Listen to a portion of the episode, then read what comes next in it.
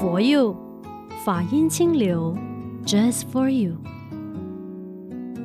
欢迎准时收听每逢星期天中午十二点钟的 For You Podcast。你好，我是李强。各位好，我是喵开。今天节目中我们要聊供养这件事情哈。清明节四月五号，我们也会主办这个清明法会。我想问呢、啊，我们会做食供养这件事情，对不对？嗯，应该这样说，清明法会的目的跟食供养不完全是结合在一起。嗯，应该是说清明法会的重点是什么？孝亲。对，孝亲报恩，主要就是。嗯呃，缅怀我们的祖先，然后呢，能够希望能够有一些普渡，嗯，好，能够帮助他们能够超生嘛。我想这个应该是一般清明法会的内容，嗯。那么如果说我们以这样子为基准点的话，其实未必一定都会办梁皇宝忏，嗯。其实食供养大部分还是会跟梁皇宝忏结合在一起，所以呢，这个时候就要看每一个道场他所安排的这个。呃，清明法会的内容是什么？了解，所以也有机会有。是的，必须会有的，应该就是在农历七月的时候吗？呃，原则上是这样。为什么呢？因为农历七月，呃，民间叫做鬼月，对，那么佛门叫做吉祥月或者是孝道月嘛。嗯，因为它的时间很长，那么有将近一个月的时间，所以呢，梁皇宝忏它有十卷，这么长。如果我们在很短的时间要把它拜完的话，其实信徒会很辛苦。嗯嗯嗯。所以我们通常把这一种比较大的，我们叫做大部头的这个经本忏本呢，我们都会把它放在这种比较长时间的法会里。法会里头，对。嗯，嗯。所以清明节有可能有人会送梁皇宝忏，那么就会提到所谓的十供养。但是也许有人可能会拜水忏啊，或者有其他的忏法等等，嗯，都有。所以一年当中，梁皇宝忏的话，除了七月份农历七月之外，还有哪一段时间我们可以多加留意的，就可以来做十供养这件事？呃，原则上还是要看每一个道场。哦。只是说，如果以佛光山来讲的话，很有可能还是以七月为主，但是也有人可能会安排在清明法会。嗯嗯嗯。或者。在这个年尾也有可能会，那我觉得这个呢，可能就要麻烦大家辛苦一点，嗯、要跟我们全球各道场去做一些联系。是，那今天呢会提到食供养，是因为之前节目中啊，我们介绍过七个供养，包括说香花灯、土果茶食。那今天节目中呢我会着重去聊珠宝衣，可是，在聊食供养之前呢，呃，先聊一下供养的功德吧。以前我想问你，您认为什么是供养？啊，供养就是我能力所及，然后我献出自己的那一份力。哇，李强，你这个诠释非常的棒。因为一般人呢认为供养一定是金钱的布施，嗯，但是其实呢，真正的供养它的层次有很多。嗯，我的身口意，我所谓的三好嘛，说好话、做好事、存好心，其实它也是供养。嗯哼，如果说我们能够明白这样一个概念的话呢，接下来我们就要去思考。到底功德是什么？李强，你认为功德是什么？我们常常说啊，哎呀，你会很有功德，很有福报哦。是啊，是啊。功德是什么？功德就是我能够身心灵都是健康的。嘿，这句话也很棒。我如果把它变成是白话文，功德的德，你可以把它想成是获得、拥有的意思。嗯，那功是什么？功就是成就嘛，是，或者是有功效的意思。意思呢，我把。功德用白话文的解释就是，当我修行有所得了，我就拥有功德了。嗯，简单的白话文的解释是这样。嗯，那如果说修行有功，修行有成就，我的德是什么？我身口意就能够清净啦。那如果呢，我能够让我的内心清净，甚至呢，让我的内心免除了那一些所谓的杂乱、贪嗔痴，那么当下那一种清净法喜，它就是德。所以总而言之，只要我们能够真实的修行，获得的那个东西就叫做功德。嗯，所以获得的不一定是名利，是不一定就是你一定要手上拿到些什么东西，对，就是不是物质上的事情，它是精神层面的事情，嗯，也可以是功德。对，大概可以用这样的一个形式来讲。例如呢，我们常常说，哎呀，呃，我们会鼓励大家，大家最熟悉的就是我布施供养，嗯。这个很有功德，对不对？对。但是实际上呢，以佛教的角度来看，布施所得到的那个其实叫做福德，不是功德。嗯哼。那为什么会有这种差别呢？我们就得话说一个故事喽。这个听说啊，梁武帝的时候，我们的这个达摩祖师终于这个一叶扁舟来到了我们的中原，嗯，所谓的中国。那么梁武帝听到有这么样一个高僧来到，他当然很欢喜，希望能够去做一些互动。因为我们都知道梁武帝本身就是一个佛教徒，是。他在跟他互动的过程啊，梁武帝呢就跟他说：“哎呀，我常常呢见寺啦、供僧啊，我也做了很多这个有益社会人心的事情，请问我有功德吗？”嗯，达摩祖师告诉他：“你只有福德，你没有功德。”差别是什么？这边我们好好说一下。然后呢，因为这一句话让梁武帝非常的生气，他认为这一个出家众怎么会认为我没有功德呢？啊、我明明做了这么多的事情，对我造福人群啦、啊，是的。这个其实是很好的一个说法，就是因为我们很多人在做任何一件事情的时候，我都希望有所回报，嗯，甚至呢，我觉得啊，我去帮助别人啊，别人一定要对我好。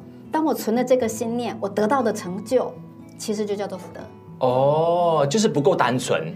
对，其实它的功德的意义是什么呢？就是一个修正嘛。当我很欢喜，哎，我可能路上看到一个有人需要帮忙，嗯，我哪怕我身上只有十块钱，嗯嗯，一块钱也好，我很欢喜的给他，嗯，因为他需要我给嘛。是。你不求他要回报我，你也不需要他跟我说一句谢谢，那么那个当下就是就叫功德，所以就是不着相，就是一念之间而已，耶，yes。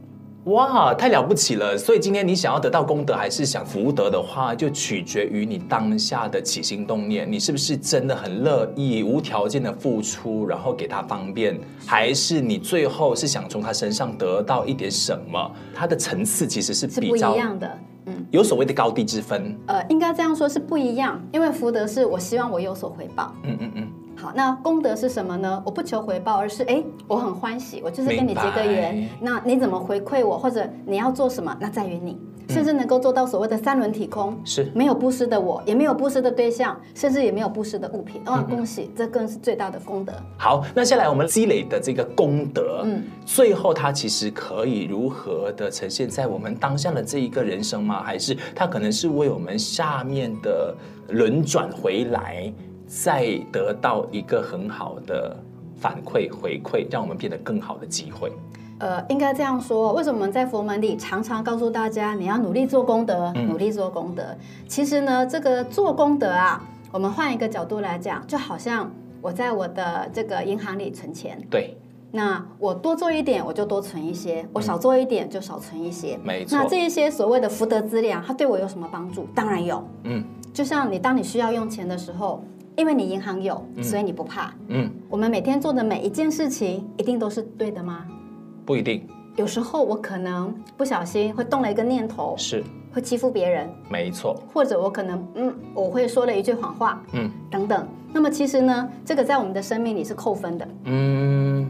但是这些东西。有时候可能是我们叫做小小的错误，嗯，它没有关系，我们忏悔可以得清净嘛，没错。所以呢，我们也可以透过累积功德的因缘来，呃，弥补，让我们得清净。嗯，但是呢，在你有这么大的功德，还有一个很重要的助缘，忏悔，嗯，跟回向，嗯。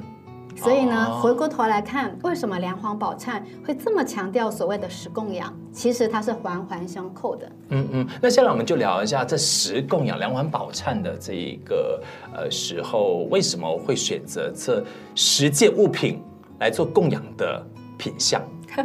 其实这个很有意思哦，因为十供养啊，就是把它化成十种物品，对不对？对。其实呢，这个是回过头来，就像我刚开始跟大家说的哦。是因为这十种供养啊，它只是一种象征意义嘛？象征意义，对，我透过香花灯土果茶食宝珠衣这十种物件物品，干嘛呢？就是在梁皇宝忏的一开始，我每一卷都会有一种供养，对不对？对。其实呢，就是我礼赞诸佛，嗯的当下呢，我透过这个供养来告诉自己，例如香供养，我唱戒定真香，嗯，我真的是如实去唱吗？那同样的，我们回到宝供养。诶，我真的是把所有的经典当做是我的法宝吗？我所听闻的佛法真的是法吗？其实它这个呢，一方面是提醒我们，我法会要开始了，我用一种恭敬虔诚的心回来行礼忏跟感谢诸佛菩萨。但是同时也在提醒我们，借由每一个供养的当下，我真的能够升起那一种我要去圆满成就这个供养。嗯，我不是要求得，是，而是我欢喜去成就它。嗯，那么你当下获得的就是功德。明白，所以我们借由这一个品相来提醒我们，我们必须要像是一面镜子，它要让我们在生活上面多注意些什么事情。比如说，我们今天先讨论珠，嗯，呃，就是这个念珠的意思吗？还是珠宝的意思？讲到这个珠呢，我们从文字上来讲，珠就是珠子嘛，嗯，那从佛教里来讲，这个珠它可以是，例如圆形的东西。佛陀的舍利，嗯，也是猪啊，是，或者像呃大师冈元吉，他烧出来的舍利也是猪，嗯，但是我们把它回到日常生活里，猪有什么？我们手上挂的念珠，念珠。嘿，或者有人在脖子上会挂一些，呃，我们叫做佛牌，嗯，像这一些，其实我们都可以含挂在所谓的猪的概念里。了解，那猪要提醒我们的是，那以猪来讲的话呢，因为猪就是圆满嘛，好。它其实呢，它的另外一个意义呢，是告诉我们说，所谓的猪供养的当下，我们能够去观想我的身心，就像这颗猪一样的圆满自在、光滑，就好像呢，我的色身也是这么的庄严、嗯、美好，我的行事作为也能够圆融无碍，就能够呢间接，因为我升起了这一份欢喜心，嗯，我能够去突破一切的贪嗔痴。了解，所以我们在法会里边做十供养，有做这个猪供养的时候，就是有这样的一个象征意义。回到生活里的话，我们身上带的念珠啊，或身上带的那一个佛珠牌什么之类的，这些都时刻在提醒我们要做到圆满这件事情。所以刚刚李强你这句话讲得很好，其实我们觉得不是只有在法会，嗯、我们才强调所谓的十供养。嗯，其实十供养的意义可以运用在生活里。珠是圆满吗？嗯，我真的能够像猪一样圆满光滑吗？是不是也可以象征我在跟人我之间的互动能够多一份圆融？嗯，那我呢，在做很多事情的当下呢，诶，我可以退一步想，能够这个人我之间减少一些摩擦，这个都在圆的过程里。嗯，因为你每一个环扣都能够扣着所谓的圆满、圆滑、圆润。是。那么就能够把很多的不满、不平或者是一些摩擦呢降低到最少。哦，太好了。好，那十供养里头的第九卷呢，我们就是要供宝嘛，宝就是宝藏的意思嘛？就是佛教里边的经典的意思嘛？嘿嘿，你这个问题提得很好哦。在佛门里的宝，其实呢，我们可以来看成什么？三宝是不是宝？是。对，嗯，那既然三宝是宝，佛法僧就是宝，嗯，但是呢，我们回到这个角度来看的话，它可以象征是以法宝为主，嗯，好，法宝是什么呢？法就是我们的教材啊，经典啊，对，它就是法，嗯，对。那既然呢，我们要供养这一些珍贵的法，那珍贵的法，难道只有我们在诵经的时候才有法吗？呃，也不是，是喽。那我们可能呃，从这个疫情开始，大家都很习惯上 YouTube。嗯，去学习很多跟佛教有关的东西，或者是学习很多的课程。嗯，那么你所听闻的这一些正法，这些佛法也是法宝。它的呃条件是什么呢？既然名为法，它呢就是传递知识，传递正能量。嗯，那以佛法来讲，它为什么名为宝？因为呢，它里面充满的佛陀开悟的智慧。嗯，那这些智慧呢，能够帮助我们离苦得乐。甚至能够帮助我们圆满度过我这一期生命的不圆满，嗯，所以名为法宝。了解。当然你在听这些法的时候呢，也要是找对对象，是吗？是。就是那种不是所有人他说啊，我就懂这个所谓的啊佛法，我就跟你说了很多。那其实他可能是旁门左道，也不一定。所以你还是要呃非常有那个智慧的去选择。对的学习对象啊，对的这个法师或者是佛门来学习，呃，他们所提供的那一些法宝内容。是李强，其实您这一句话讲的很棒。很多人在学习佛法，嗯，或者呢是在呃不同的信仰的一个层次上来讲，最害怕的就是跟错老师。对，有些班门弄斧的。是，例如啦，我最近常常听到人家告诉我说：“哎，法师啊，我们可不可以晚上？”诵心经啊哈，哎、uh huh.，我就吓一跳，怎么会有这种说法呢？或者有人会问我说，这个咒语啊，到底是什么意思？或者地藏经晚上可以送吗？很多很多不同的说法。那我觉得，其实佛陀告诉我们的教法的目的，就是要告诉我们什么呢？我释迦牟尼佛，他就是因人而成佛。嗯。人为什么能够成佛，就是他在这个学习的修行的过程里，他不断不断的自我觉悟，嗯，他慢慢的去除掉自己内心的贪嗔痴，而且是深层的，他慢慢的去做自己生命的主人，然后再从生命的主人你不断的超越到，哎，原来我跟这个宇宙所有的空间人我之间是。你就是我，我就是你呀、啊，嗯、已经变成是一种无的概念，在慢慢升华。所以呢，从这样一个角度来看，如果我们能够依照这个佛陀所说的教法去行的话，其实我们的人生很幸福美满呢。因为你看，他是一个太子，舍弃一切的荣华富贵，选择出家这一条路。嗯，而且他走过所谓的苦恨。嗯。当然，他的宫廷生活一定是所谓的快乐嘛。是在苦跟乐的中间，他找到了一个中道的行持。嗯，所以我相信。他所说的教法必然能够圆满我们生命的需要。嗯嗯嗯嗯。所以如果大家愿意的话呢，我觉得回归到一个正确的法门，我们所谓的正信的宗教啊，其实才能够真正帮助大家抵达生命的彼岸。是，所以正信的宗教的话呢，也就是说刚刚啊法师您提到的那些什么，有人在问晚上可不可以念心经啊之类的啊，或者是呃那个地藏菩萨是不是可以供在家里啊什么之类的，这些都是无稽之谈，都是不应该要。去相信跟顾虑的事情，是的，嗯，太好了。所以十供养的第九卷，我们聊了就是宝供养啊。你在生活上面只要接触的任何的佛法僧三宝，还是一些经典，只要是我们的正规呃佛门提供的这些讯息的话，你就可以诶每一天都在供养，每一天都升华自己就是了。那十供养第十卷一供养，嗯，供一吗？对，衣服是。那佛门的衣服是什么呢？法啊，法就是我们佛门的衣服，法衣对不对？啊，对，法衣，这个是一个象征哦。嗯，其实我应该这样问李强，嗯，呃，一般呢，我们到大雄宝殿礼佛，嗯，你觉得穿什么样的衣服感觉最庄严、端庄整齐？嗯，好，这个是我们一般就是大家穿端庄整齐，就是不要穿袒胸露背的衣服，不要穿短裤，对不对？没错。但是呢，佛门里有一件很庄严的礼佛的服装，叫做海青。呀、oh. 啊，嗯嗯。其实海青可不可以供？当然可以喽，嗯、因为它是我们礼佛的服装。对。好，那我们再升华，因为呢，海青是一般学佛者，不管你在家出家，都一定要穿的礼服。嗯。好，礼拜诸佛的服装。那么再升华，我呢可能要受持戒法，所以呢，在家中要穿什么呢？我受持戒法之后，我要搭一件慢衣。嗯哼，好，出家众呢，因为我受持了三坛大戒，我有九衣。嗯，好，大家所谓的袈裟。袈裟。那这一些其实都在一供养里头。OK。那为什么要一供养呢？它也有一些象征的意义。